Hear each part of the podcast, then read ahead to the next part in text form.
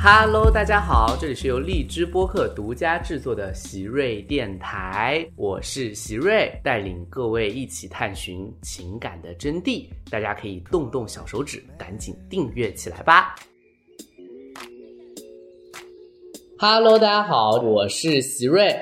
Hello，大家好，我是秋阳。听说今天要聊一些非常奇怪的话题啊，我稍微有点心虚。我们这个播客的结构就是上半期呢聊一些让大家就是不那么尴尬的话题，下半期就来拷问大家的情感生活啊。上半期呢就是秋阳成功的把我们的话题带得非常的严肃啊， 本来是想问问他参加奇葩说的感受，他跟我们分析了很多这个语言表达形式和社会层面变迁的内容啊。那我们就稍微聊得轻松一点，聊一点亲密关系的问题，分享一下和你女朋友的相处经历吧。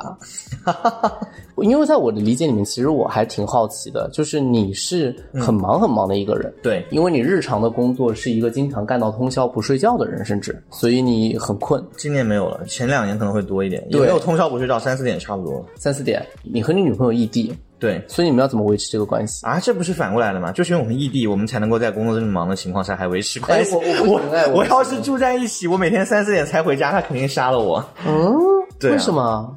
因为那种丧失感会少很多。你看，你本来异地就不见面，所以我在忙工作，他反而会心疼那我。他要怎么相信你确实是在忙工作呢？而且你这样三四点都不给他打一个电话，你看你忙完他睡了，他忙完你还没起来，我觉得还好，会打电话。知道今晚要熬夜，我就会在十点、十一点先打电话聊天，然后大不了再晚一个小时睡，差别也不大。就是我觉得这件事情是，只要不给自己压力，其实它就不是一件很有压力的事情。你工作这么辛苦，你要想应该是他心疼你啊，他有什么好怪你的？这么一想，好对哦。对啊，我觉得可能是话口要给他一些机会，就是让他感觉到他能够参与到你的忙碌中来，而不仅仅是他怎么参与到你的忙碌中来？我啊 好好奇。就是安慰我啊，心疼我。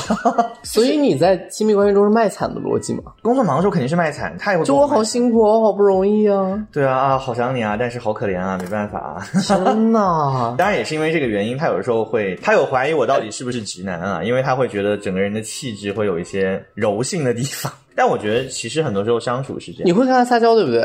会啊会啊会啊。你这么大一块儿怎么跟他撒娇啊？哎，你这话说的歧视啊啊！ 没有，其实因为我认识你女朋友李潇非常非常小只，就是我觉得男生女生都要会撒娇，对，非常好，我赞同这个观点。对，就是要懂得示弱。很多时候其实你一示弱，问题就解决了。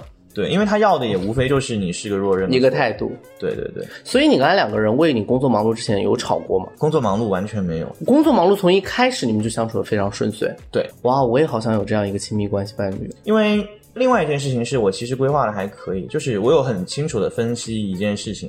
如果我好好工作是为了以后跟他有个好的快乐的生活的话，那如果我现在就因为工作跟他不快乐，那就是本末倒置。所以有的时候我可能会为了约会推掉一些工作，但是如果放在以前我不成熟的时候，我会觉得这是我为他做了牺牲。但是我现在会告诉自己，包括我自己也确实可以成功的这么想，觉得这就是一个该做的事情。哇，这个想法真的很好哎。对，我到现在都还觉得我工作是为了我们的以后，所以你现在不让我工 作，那就是不为我们的以后着想。那我原来这个事情是可以反过来想的。我觉得是可以反过来的，对我觉得这就是呃人家说的啊，就是你近处的哭声你都不管，你每天去想二 十年后你要让他笑，太奇怪了。嗯，因为我是一个很没有安全感的人，不可以把安全感放在伴侣身上。 OK，我必那须把安全感放在工作身上。那我理解你，我会有种殉道感。恋爱中的每一秒钟，我也是会随时提醒自己，他是有可能在下一秒就抛弃你。就离开你的，对不对？对，嗯所以我你怎么在解决这个感受？啊？就是殉道感，就是 OK，无所谓我选择就是我承担对对对，就是我很悲壮，我很这就是真爱。也不一定真爱吧，就是你弄清楚了，反正但至少是此刻你想要的，那我觉得就还行。哇哦对，而且你提前有这个心理预期的话，你就不会太失望，到时候只是容易心情不你。是一个很喜欢管理自己预期的人。对我很喜欢，我奇葩说每一轮都说我你妈对你还我要淘汰了，我要我淘觉汰得了。这是所有可能是学霸的一个通病吧。没有，我哪里学霸啊？天哪，或者一个自我调节的方法吧啊，对就是在爱情里面也会这样吗？当然当然，但是你习惯性失望之后，你就会这样。 你在打奇葩说的时候，经常跟我说的是我下一轮要淘汰，我真的每次都是真心实意的。但是你是不是在谈恋爱的时候，经常也会跟李潇说，下一秒你可能就不要我了我？经常说啊，你哇，好烦哦！也没有我要 是你女朋友，该会说去你也的，也没有经常说，但是我会提醒自己，就是不要认为现在这一刻都是理所应都当，是理所应当也是应该，是而且一以贯之的。对，就是你会在想说，我会不停的帮他问他为什么要跟我在一起呢？我觉得这可以让自己皮紧一点了。你工作这么忙，他不会感觉到陪伴感不足吗？其实问题就在于不会，只要他要陪伴的时候，你都可以协调。我觉得两个层面，第一个层面肯定多少会有，嗯，但是你说陪伴感足了，对两个人的感情是不是一定是好事呢？例如说他现在在北京，我们就同居吗？我觉得也不一定对感情来说是一个很健康的事情。另外一个是，我觉得你的姿态很重要。他就算看不到我本人，但他能看到我的努力。就是我可能经过了很大的努力，我最后就协调出来一个三天的假期，那是我协调过程当中的那个努力的感觉被他看到之后，他就会有安全感，也会觉得这个人是在跟你付出的是同样的东西，而且他比我要难，因为他父母其实没有很支持他现在谈恋爱这样子。呃他现在都还不谈恋爱嗯了，啊什么时候谈恋爱学？业为重，就是天哪对他家里人这方面观念，我觉得也是对的，其实也是对的。我有个奇怪的问题，就是很多人都会觉得我们又是教表达的，又是搞这方面的，是不是很会沟通？嗯所以你自己在跟女朋友的沟通过程中，你感觉我们平常的那些表达是有用的？有。用啊，很有用。你分享几个你觉得很有用的观念或者是一些方式？我举个最难的例子，我因为学多了表达，我会知道每一句话会在对方心里引起的感受，嗯，所以我会知道这句话不仅属于我，也属于可能想听到这句话的对方，所以我会不吝于表白。对，就是你研究表达的时候，你知道这句话对自己来说有多重要，你就知道你给他的快乐有多重要。对对，我知道别人是，虽然你觉得很不需要说，你觉得很别扭，你觉得很害羞，但嗯是我知道你、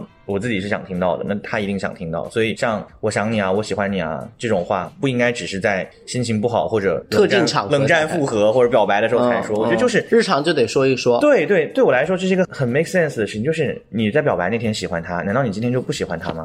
那你今天喜欢他，你为什么今天不可以告诉他你喜欢他？哦，这个观念很好。对啊，然后你不说的话，他凭什么知道你今天也喜欢他呢？他可能就会觉得你只有表白那天喜欢他。我觉得很多的误会，很多的负面情绪的累积，都是因为这些地方表现不足。对，然后包括我们会很能区分感受和评价，就是我们会很知道怎么样告诉他我现在的感受。其实很多人听起来会很示弱，嗯包括很多男生非常讨厌讲说你让我受伤了这件事情，或者我现在很伤心这件事嗯情。对啊他，我感觉自己的男性尊严被冒犯了。对对对，他会觉得我要要面子，就是他会用各种行为来表现出这件事情，但是他就不说，就不说，觉就得不说我受伤了。对嗯，他的表现大概就是说，你要这样去吧，OK，你确定哦？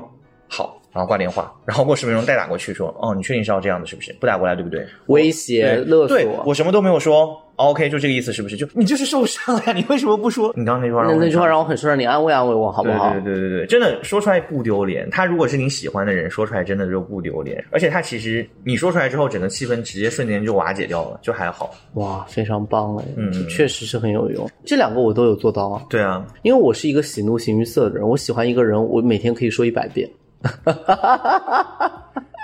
那那你还是一个快嘴，其 实和他们俩干嘛开始讲段子？ 因为我不光就是对伴侣，我对任何我喜欢的同事和那个都会嗯不亚于那个。我工作中强势啊，生活中我很弱势的。 嗯因为我们家最近搬家嘛，然后我好多东西不会安装，嗯，我拼命求助，这个很好。对，而且他只要安完了，我都会不吝啬表扬。我说天哪，今天要是没有你，我太惨了。这个我要学习。如果我还有机会录下一次奇葩说，我一定要学习。会会我会要需为要全世需界要搞。然后我给 你、什么嘛？ 然后我们家现在就被装修的特别好，夏仁泽就是一个从来不干任何木一个工富二代活的对，就是一个有钱家的公子，在我家帮我拼接了至少四个家具我。的天呐，当然，他也埋怨过我为什么要买这么便宜需要拼装的家具。我的回答也特别简单，就是因为没钱。 你真是把人家活活逼成，不知道说什么。 天启皇帝没事，嗯，我其实想知道你们俩吵过架吗？吵过吵过最大的一次是什么呢？没有吵？你们有因为吵架危及到分手吗？应该没有。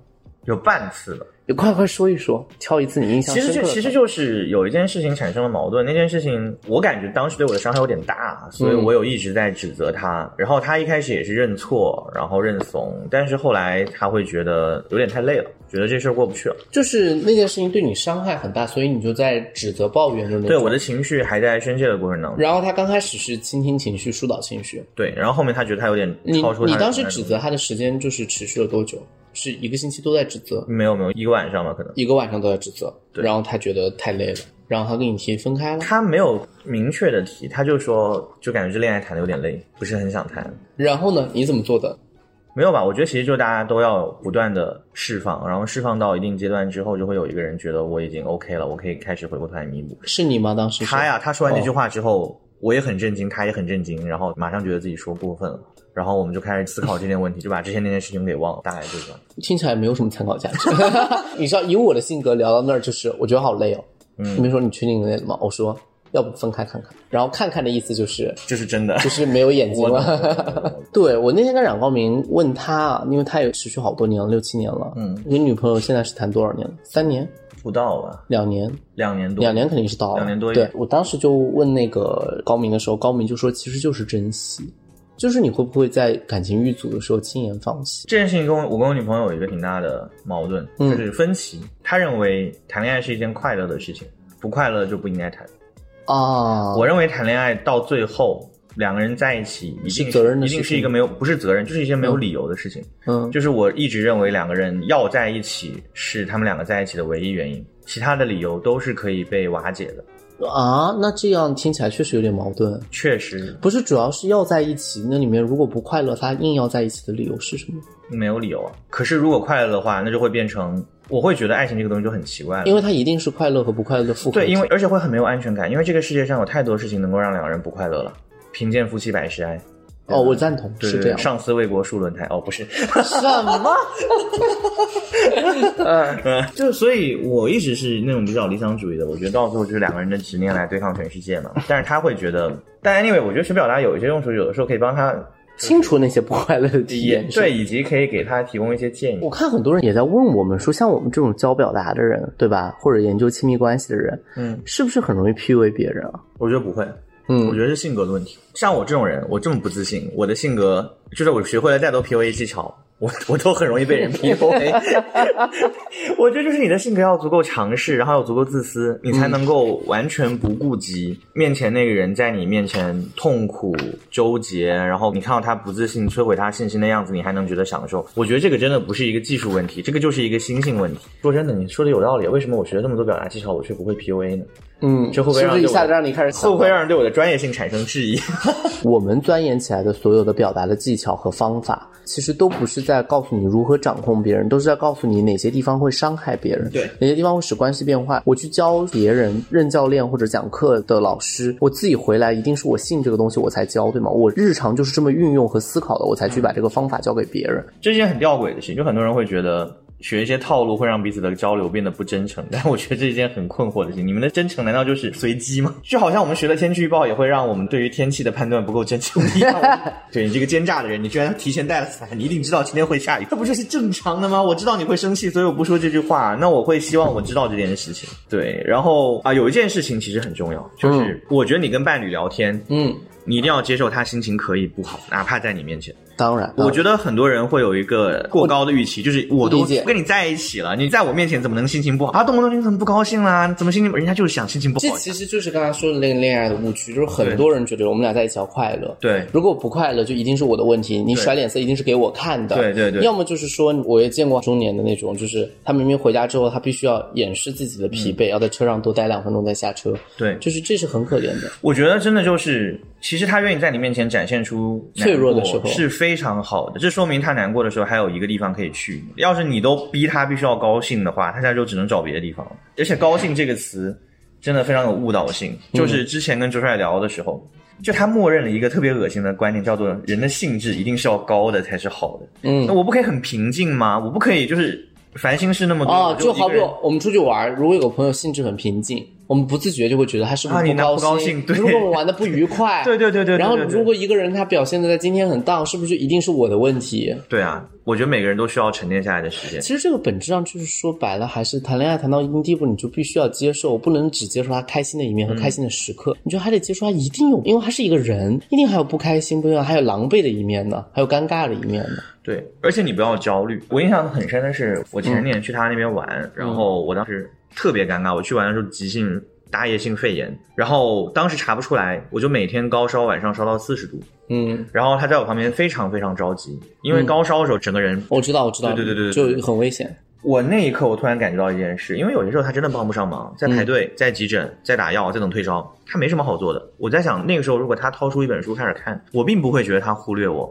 我会觉得放心，因为这说明他是可以跟这样一个状态的我找到一个相处的模式的。就他看着书等我烧退，其实就是很多人在安慰对方的时候，他们一开始是好的，安慰几句之后就没有耐心，因为他们发现我安慰完没有用。但是很多时候并不是没有用，而是你就算安慰完了，人家也还是没有那么高兴。就是你没有权利要求人家在你安慰完就一定要高兴起来的。对呀、对，你就安慰完你就不要焦虑了，你该做的你已经做了，他也不会因为你没有把他哄得特别高兴。而去责怪你，对而去责怪你因为那个本质上不是你能哄的，对情绪的退移有时间。对，所以可能就这些地方，我觉得之前受过的一些训练让我会冷静一些，然后也会少很多烦恼。我觉得重点是少很多烦恼，因为其实恋爱中有很多我们自以为是的观念折磨着和损耗着这段关系。对你说真的遇到了贫贱夫妻百事哀那真的是没办法。但是正常生活中该过了过了之后就不会有太多的烦恼，我觉得这个是一件很好的事情。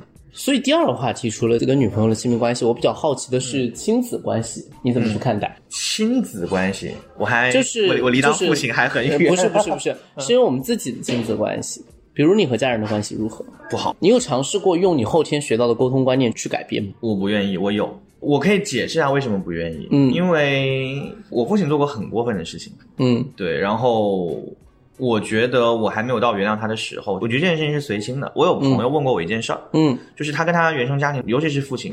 关系非常不好，他父亲就是那种典型的出轨，然后对孩子漠不关心，然后不是很有责任感。对现在又想享受一下父亲的天伦之乐的那种人。呃，就是之前该尽的责任都没尽到，可是收益呃都要收到。然后他很困惑，他问我一件事情说，我过年该不该回家去看他？感觉好像我去看他吧，我很难受；可是我不看他吧，我又很不孝。心里面不安，对嗯有一种过不去的对感，觉。然后问我应该怎么办，我应不应该努力跟他修复关系？我说这件事情特别简单，它就是一个收支平衡的过程。嗯，就好像我跟我父亲关系特别好，那我可能就真的对他很好；关系不好，你说他以后真的需要我帮助，我会不会帮呢？我也会帮，但我帮的理由不是因为我真的爱他，是因为我他是我综父合亲原因，我综合原因，嗯我觉得我应该这么做。嗯，对，那你说我要不要往死里帮他，毁掉我的人生，也要照顾他的晚年呢？我肯定不会，因为没有到那一步。我觉得人和人之间相处就是普通的来，普通的去。嗯，我也有个观点我很喜欢，他说其实对于父母是不需要孝顺的，因为按照正常来说，父母应该是对这个世界上对你最好的人，你只要有一个基本的道德观，你就应该对他们特别好。对就是其实你对他好，应该是基于他对你好，对所以本质上不牵扯到道德上。对这是一件再自然不过的事情，而一旦用道德来绑架你，本质上就说明前半段出问题了。对对对对，是这个意思吗对对对对对 哇哦， 就是如果我对我家长辈好，只是因为孝顺的话，那你们做人也太失败了，不要这样说自己。包括我有我很尊重的长辈，我对他们也很好，就过年回家会给他们带酒啊，啊然后我也在心里默默发誓，如果以后他们遇到什么事情，我肯定是倾囊相助的。但是我觉得这个都是人和人之间正常的交往你会感觉到的东西。了解对了。那我问最后一个问题是关于原生家庭，因为我知道你跟你爸妈关系不好，我才问这个问题。就是像我们原生家庭都不太好，嗯，但是我们在亲密关系里面非常清楚，就是我们会把原生家庭当中处理亲密关系的范式带到我们自己的人生当中去。嗯，你觉得你有这个，就是有在这之前是有很明有显的吗？完全有，非常明显。我在一八年遇到家庭重大挫折之前，我后来才意识到，我那个时候特别容易暴怒，就情绪会被点就是情绪控制的问题，对对情吗嗯绪？控制特别明显，特别明显。我后来发现他明确就是习得自我父亲，因为他也是一个这样的人。嗯，然后小孩子就是会学到很多东西，你会不自觉去模仿父亲吗？就会出现这个问题，是吗对，我觉得是我习得了。嗯包括我看到一个特别浪漫但是也很残忍的讲法，嗯他说其实小孩子你在小时候受到了某种惊吓，你的心里的某一部分。就会因此而停止长大，所以那一部分就永远是个小孩，直到有一天他受到了足够的抚慰之后，他觉得我满足了，然后我他才开始继续长大。所以这是为什么很多成年人因为童年不幸，他会表现得特别像小孩，就是他心里就是同质化的问题，幼稚的质。对，嗯对对对对对，就固化。我自己也能感觉到有些地方我自己是这个样子，你觉得可以改变吗？我觉得至少可以缓解。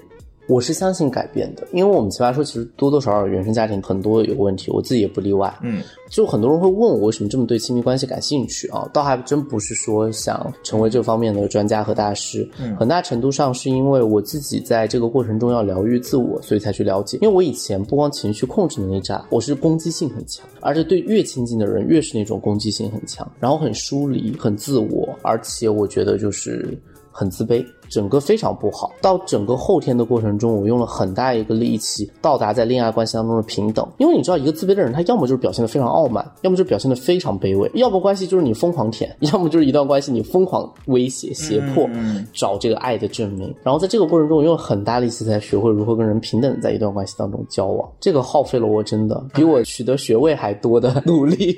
这个真的太不容易了。对，所以我才会说，其实我到现在为止对原生家庭虽然有很多说法，但是我一直相信人是可以超越的，嗯，真的是可以超越的。对，我觉得可以。当然，我是出于另外一个理想的讲法，嗯就是我们共同的朋友嘛，嗯王辉老师，他他跟我讲过一件事情很有意思。嗯罗永浩典型的 ADHD，就是多动症，啊，我不知道哎，嗯对他经常吃药，然后他们这种人很多都都成了创业者，为什么呢？因为他们虽然注意力不集中，他们非常不擅长处理事务性工作，需要很多贴身助理来帮他们安排这些密麻麻的事情。对于生意的创意能力会非常的强，他们创造性很强。因为还有很多活力是吗？对，嗯所以其实我一直觉得有一个观念是很对，这是我自己总结出来的，就好像我们安慰别人。要学会跟他们的负面情绪相处，而不是试图消灭负面情绪一样。我们每个人也要跟自己的创伤和缺陷相处，并且意识到它对你的意义。就是其实他有时候也会成为财富，对，比如说敏感，对啊，对啊。其实干我们这一行的人啊，还挺敏感的。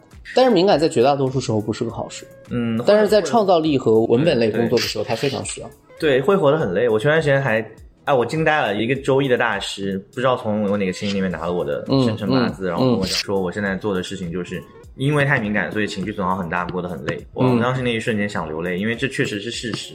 嗯，但是也是好事，就是我有时候反思一下，敏感也让我能更多的体会到我自己的一个我在意的人的感受，我有能力对他们更好。我昨天看到周帅的微博特别有意思，他就说，其实他是转了一条微博，说那个人当时是做文字工作的，嗯，然后想去互联网，嗯，因为他的朋友去互联网，从小到大的一块儿的发小，教育背景相同，成长经历相同，人都很相同，他就望着他的朋友去，然后他就想说，我能不能去，我要不要去，然后就纠结了，一度他拒绝那个机会之后，他其实后悔了很多，因为他望着他的朋友升职加薪的那个指数，他那个朋友应该是几年前或者十年前，大概是互联网最好的红利，所 OK 以他觉得自己还只是从事一个非常微不足道的工作。可是他还想清楚一件事情，他说：“我发现我忽略了一个最大的事情，就是我们俩心理承受能力完全不一样。嗯就他是一个喜欢竞争的人，他就是一个通过竞争来获得满足感的人，而他不是一个逃离竞争的人，因为他内心极其敏感，他很容易去想别人的想法和看别人的看法。于是他说，就是在所有不一样的过程中，这件事情让他感觉是保了命。